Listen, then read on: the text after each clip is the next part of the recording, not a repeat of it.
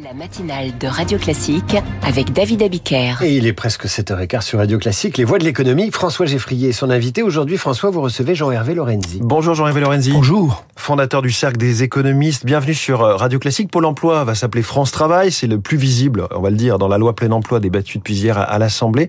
Est-ce que ce changement d'organisation, derrière ce changement de nom, euh, peut changer la donne sur le chômage? Écoutez, d'abord, ce qui est curieux, et à mon avis pas très malin, c'est le fait qu'on vote cette loi alors qu'on va avoir une conférence sociale dans 15 jours ou 3 semaines. Hum. C'est absurde.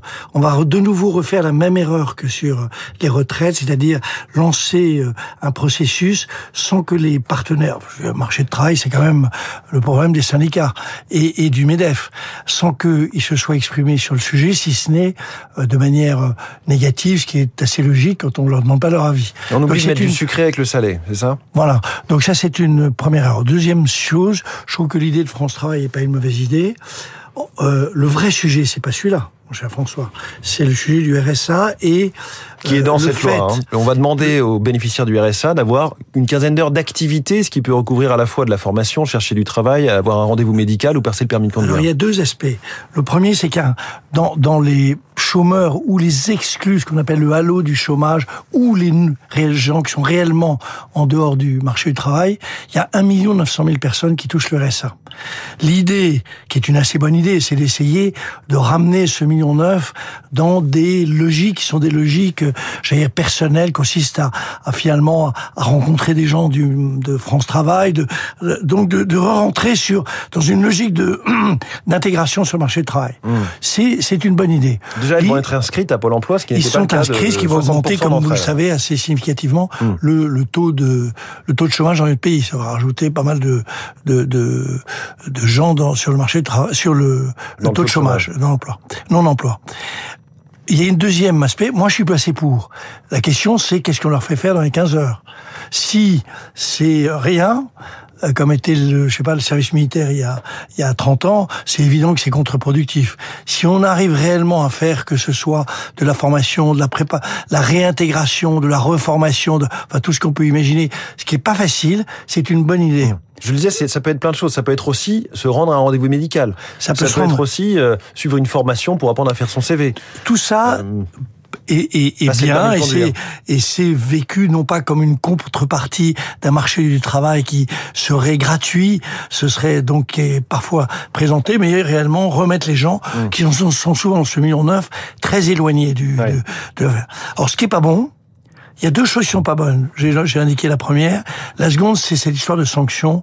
Si les gens euh, ne satisfont pas à ces contraintes, à ce moment-là, on leur supprime le RSA. c'est le côté RSA sous condition. Oui, enfin bon, je veux dire, tout le monde sait qu'il y a des gens qui sont très éloignés euh, et très exclus de la vie sociale. Ils touchent le RSA qui est quand même pas euh, de quoi, qui permet pas de vivre euh, de manière formidable. Supprimer ça, c'est une absurdité. Là, on parle de ceux qui, en gros, ne travaillent pas depuis 10 ans, 15 ans, qui Ils ont sont- de lourds problèmes de santé. Il y a ou- énormément de, dans ce million neuf, de gens qui sont effectivement totalement désocialisés. Ouais. Et donc On c'est peut pas les mettre dans une entreprise comme on ça du jour au lendemain. c'est pas ça, donc il faut le faire de manière intelligente et pas vouloir, euh, euh, que, euh, j'allais dire, les sanctionner. Donc, on- alors dernier aspect, on fait de la politique à l'instant. J'ai déjà indiqué à quel point c'est idiot de faire cette discussion avant le, la conférence sociale. C'est idiot d'arriver à réunir tous les syndicats, comme on l'a fait sur les retraites. On va se retaper euh, des mois et des mois de discussions et de grèves, tout simplement sur cette histoire de sanctions. Ah, C'est absurde. Pour l'instant, ils trouver sont des- pas très mobilisés hein, sur cette question. oui, mais ils vont se mobiliser sur ce ils ont, sujet. ils ont d'autres. euh, Parce que n'importe qui, moi je suis, je trouve que la réforme est plutôt pas mal, mais je suis contre cette histoire de sanctions. Donc je, ça veut pas dire que je vais défiler. Il y avait que- eu le, le contrat d'engagement jeune un peu sur cette idée, et, et vous êtes très attaché à, à ce qu'on appelle le public des NEETs, hein, donc ces jeunes qui sont sans emploi, sans formation, qui sont euh, au chômage. Euh, ce contrat d'engagement jeune, une forme de RSA dès 16 ans, en échange de la signature d'un contrat, avec là aussi euh, de l'activité, un suivi. Quel est le retour d'expérience? Assez favorable. Euh, L'idée, c'était euh, donc c'était Madame Borne hein, quand elle a été marché, quand elle a été fin du du travail. précédent quinquennat. C'est c'est la fin du précédent quinquennat. Ça, ça a bien marché. on est encore très éloigné, parce que c'est pas facile. Mais c'est beaucoup plus facile pour un jeune qui a 20 ans et qui est en réalité désocialisé depuis 3-4 ans par rapport à un, un, vieux du RSA qui depuis 10 ans est complètement éloigné de la vie. Hmm. Donc c'est là où il faut être très habile. On est dans un sujet de société compliqué.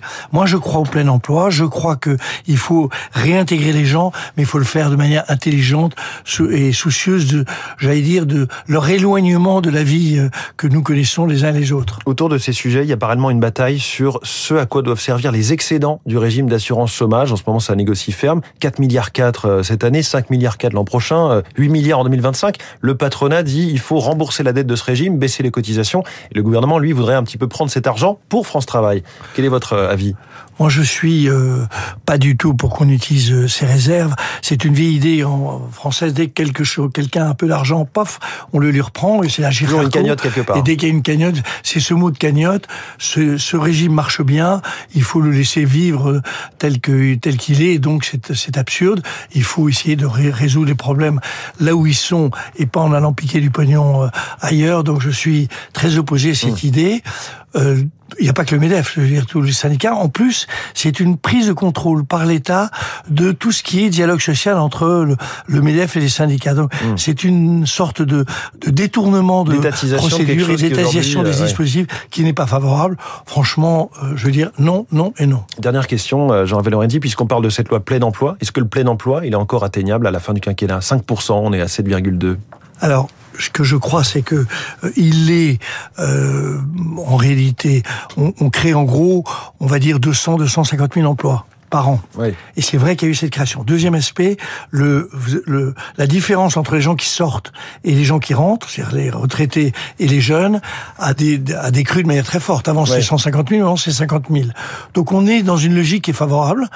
Euh, il semble même qu'il y ait beaucoup de résilience sur les, le souhait de création d'emplois. De, donc je suis assez favorable. Alors est-ce qu'on arrivera aux 5% hmm. J'en sais rien. Ça peut encore baisser en tout cas. Mais ça peut continuer à baisser avec cette augmentation liée à l'affaire du RSA qui va augmenter. Mmh. Et si on est habile, notamment sur des secteurs comme le logement logement. logement. Je répète ça parce que le, ministre, le, le gouvernement a du mal à retenir L-O-G-E-M-E-N-T. Bravo. Jean-Hervé Lorenzi, fondateur du Cercle des économistes et auteur du livre Global Theory of Growth and Distribution, pour ceux qui aiment l'anglais, et euh, les formules d'économie. Merci beaucoup, Jean-Hervé Lorenzi. Et le logement, on va y revenir dans les coulisses de la politique dans 5 minutes avec David Doucan.